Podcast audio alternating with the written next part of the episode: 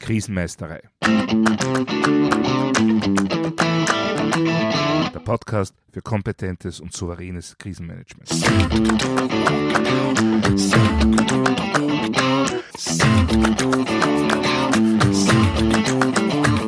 Hallo, ich bin Thomas Prinz von Krisenmeisterei.at.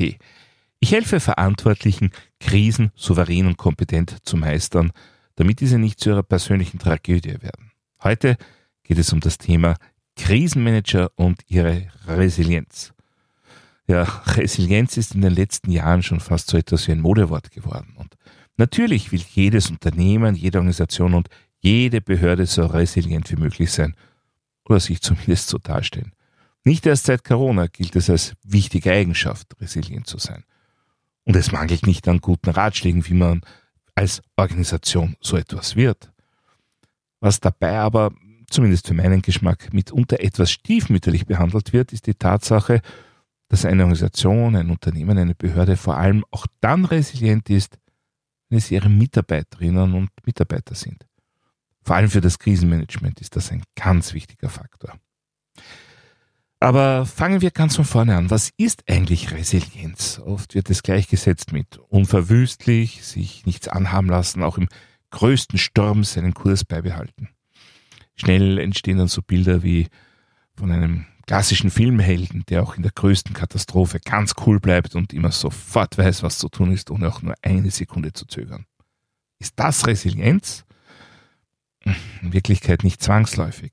Resilienz ist im Wesentlichen die Fähigkeit, auf Probleme und Herausforderungen mit einer Anpassung des eigenen Verhaltens zu reagieren und dabei entweder im inneren Gleichgewicht zu bleiben oder möglichst rasch wieder zurückzufinden. Klingt eigentlich fast wie eine Umschreibung des Krisenmanagements an sich. Also Krisenmanager sollten unbedingt resilient sein. Sie sollten auf massive Problemstellungen reagieren können, ohne dabei persönlich Schaden zu nehmen. Und zwar nicht dadurch, dass sie die Probleme ignorieren oder verneinen, das wäre ja theoretisch auch eine Möglichkeit, wenn auch keine sehr gute oder zielführende. Nein, sie sollen die Herausforderungen erkennen, annehmen, ihr Handeln darauf einstellen und so eine Bewältigung finden und beschreiten. Okay, soweit ist eigentlich alles ganz klar und eigentlich auch ziemlich selbstverständlich. Wo liegt also das Problem? Ich nehme als Krisenmanager also einfach erfahrene, resiliente Personen auf, die diese Persönlichkeitseigenschaft schon perfekt mitbringen. Ja, natürlich.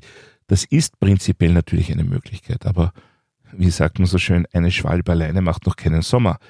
Eine resiliente Person alleine wird eine ausgewachsene Krise nach einem disruptiven Ereignis bei entsprechender Organisationsgröße sicher nicht bewältigen können.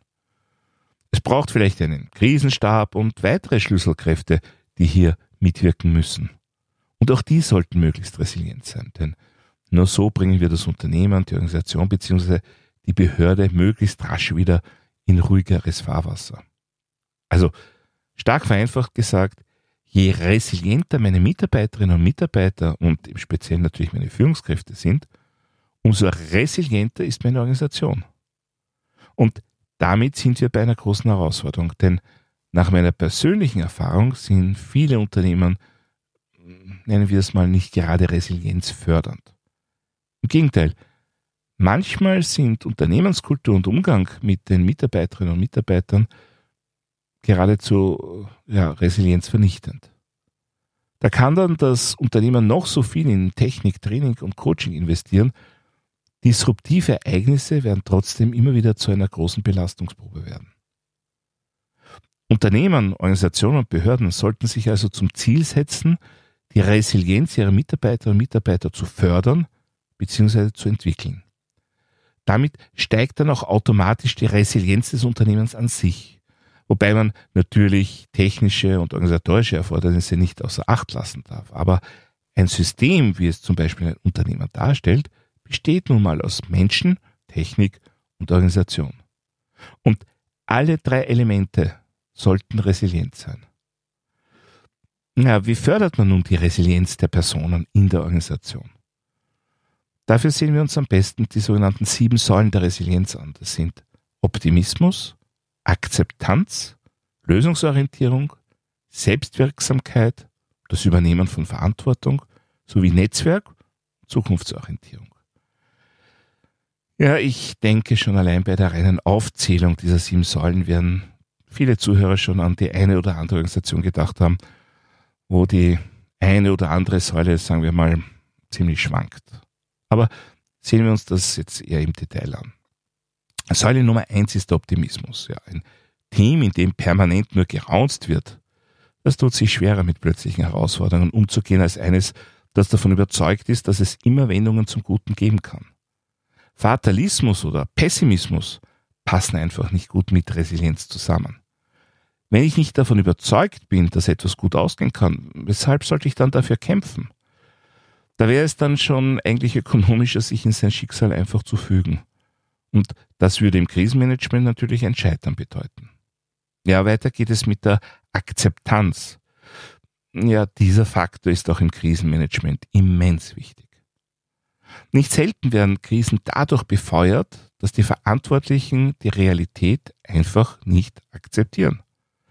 Dazu gehört zum Beispiel das Phänomen, dass Lageinformationen, die der eigenen Überzeugung, der eigenen Theorie, der eigenen Annahme, was eigentlich geschehen ist, widersprechen, dass solche Lageinformationen einfach ignoriert werden. Das geschieht in der Regel nicht einmal bewusst und ist daher natürlich umso gefährlicher. Basis für jedes Krisenmanagement ist daher, dass die krisenhafte Situation an sich einmal akzeptiert und dann natürlich dementsprechend bearbeitet wird. In meiner langjährigen Erfahrung in der Ausbildung und dem Training von Krisenmanagern kann ich mich da durchaus an einige Übungen erinnern, die fast daran gescheitert wären, dass die Teilnehmerinnen bzw. Teilnehmer sich weigerten, die Ausgangslage zu akzeptieren. Und zwar nicht, weil diese vielleicht objektiv unmöglich gewesen wäre, sondern weil sie der Meinung waren, dass sie selbst im Vorfeld bereits alles getan hätten, dass so etwas eigentlich gar nicht passieren kann. Und alleine die Idee, dass es dann doch geschehen könnte, wurde als direkter Angriff verstanden. Also ja, sehr weit her war es mit der Resilienz dieser Personen definitiv nicht. Ah, kommen wir zu Säule Nummer drei, das ist die Lösungsorientierung. Und da sind wir auch bei einem meiner Lieblingsthemen der No-Blame-Culture angekommen. Resiliente Personen diskutieren nicht primär darüber, wer oder was schuld daran ist, dass es so ist, wie es ist, sondern sie suchen Lösungen. Sie sind bereit für Veränderungen, sie sind bereit für Entwicklungen, fürs Lernen. Das ist gerade im Krisenmanagement wirklich extrem wichtig. Nach einem nicht erwarteten disruptiven Ereignis stehen wir vor Herausforderungen, auf die wir nicht oder zumindest nicht im Detail vorbereitet waren. Hier hilft nur der Blick nach vorne, das Entwickeln von Lösungsoptionen. Im Umkehrschluss ist ein Betriebsklima, in dem Schuldzuweisungen an der Tagesordnung stehen, wahres Gift für die persönliche Resilienz der Mitarbeiterinnen und Mitarbeiter. Mit jeder Diskussion über die Verursacher einer Krise sinkt, stark vereinfacht gesprochen, die Resilienz. Bitte jetzt aber auch nicht falsch verstehen. Natürlich ist es auch ein wichtiger Teil des Krisenmanagements festzustellen, wie bzw. warum es zur Krise gekommen ist. Aber es ist ein Unterschied, ob ich das sachlich feststelle oder ob ich an der Verschuldensfrage hängen bleibe und die Entwicklung von Lösungsansätzen damit in den Hintergrund tritt. Das darf natürlich nicht passieren. Ja, damit diese Lösungsorientierung sich einerseits gut entfalten und andererseits auch gut gelebt werden kann, braucht es die vierte Säule, die Selbstwirksamkeit.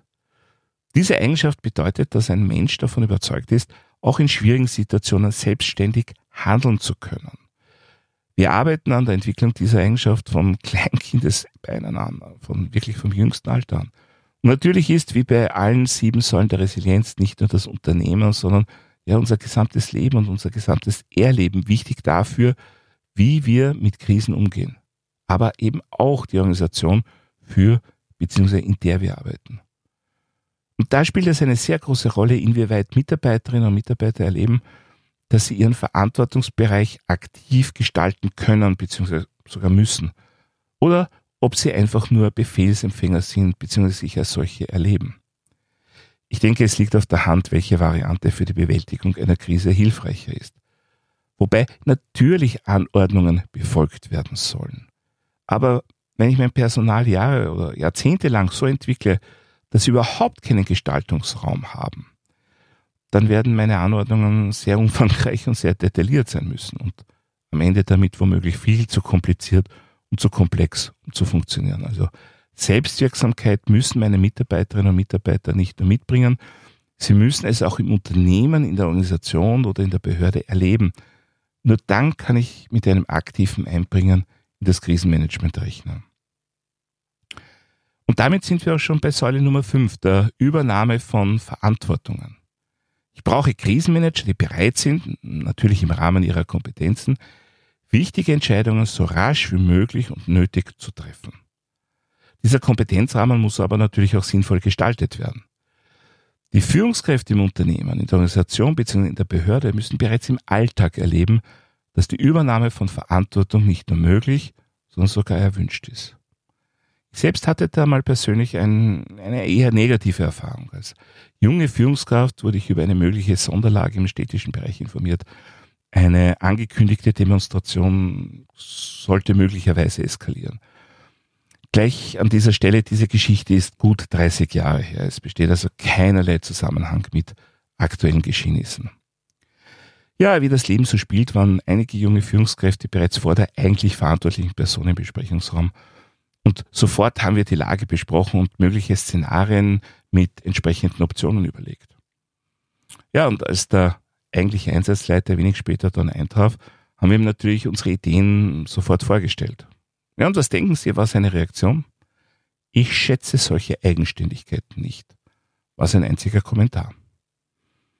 Ja, dass solche Erlebnisse nicht unbedingt dazu beitragen, dass junge Mitarbeiterinnen und Mitarbeiter in der Zukunft Verantwortung übernehmen wollen, liegt denke ich, auf der Hand. Im Gegenteil. Aber ein wertschätzender Umgang mit Nachwuchsführungskräften ist nach meiner Überzeugung eine wichtige Zutat, eine sehr wichtige Zutat bei der Entwicklung von Resilienz. Und das führt uns direkt zur sechsten Säule, der Netzwerkorientierung. Ein stabiles soziales Umfeld hilft uns nach einer großen Herausforderung wieder zur Ruhe zu finden. Das ist auch im Krisenmanagement natürlich so. Und zwar sowohl in persönlich menschlicher Hinsicht als auch hinsichtlich der Krisenbewältigung an sich. Krisenmanagement bedeutet einfach Stress und Belastung. Und je besser ich mich darüber austauschen kann, umso besser kann ich diese Belastung dann auch verarbeiten. Und in fachlicher Hinsicht, ja, ich habe schon einmal den Ausspruch in der Krise Köpfe kennen gebracht und darüber berichtet.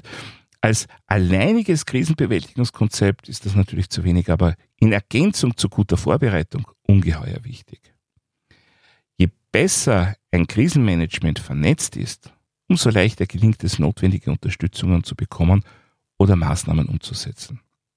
Aber wie gesagt, Köpfe kennen alleine ist zu wenig. Man muss auch entsprechende Planungen anstellen.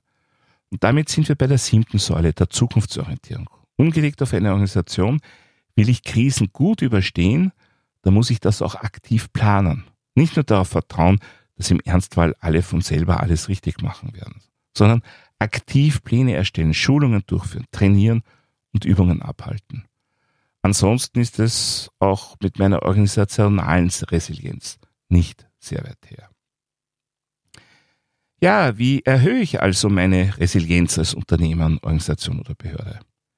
Indem ich alles daran setze, dass Führungskräfte, Betriebsklima und Betriebskultur die individuelle Resilienz meiner Mitarbeiterinnen und Mitarbeiter fördert und nicht demontiert. Und ja, es wird darüber hinaus auch noch weitere Maßnahmen brauchen. Aber technische und rein organisatorische Maßnahmen werden, zumindest aus meiner persönlichen Sicht, ohnehin ziemlich regelmäßig bedacht. Aber Krisenmanagement passiert nicht nur in der Technik und in der Struktur. Es passiert primär in den Köpfen der verantwortlichen Personen. Und wenn dort keine Resilienz gedacht und gelebt werden kann, dann ist es mit Unternehmensresilienz mit Sicherheit auch nicht weit her. Soweit für heute zum Thema Krisenmanager und ihre Resilienz. Wenn Sie etwas nachlesen wollen, dann finden Sie wie immer Shownotes und weitere wertvolle Infos auf meiner Website krisenmeisterei.at. Dort können Sie auch meine Newsletter abonnieren bzw. mein E-Book runterladen. Außerdem können Sie sich für eine meiner Online-Schulungen anmelden. Ich würde mich auch sehr freuen, von Ihnen zu hören oder zu lesen. Wenn Sie irgendwelche Anregungen, Fragen oder Wünsche zum Podcast haben, dann schicken Sie mir doch einfach eine E-Mail an podcast.krisenmeisterei.at. Und falls Sie es noch nicht getan haben, Vergessen Sie nicht, den Podcast gleich zu abonnieren. Dann versäumen Sie in Zukunft keine Folge. Das war's für heute. Ich bin Thomas Prinz von krisenmeister.at. Vielen Dank fürs Zuhören und auf Wiedermeistern bei der nächsten Folge.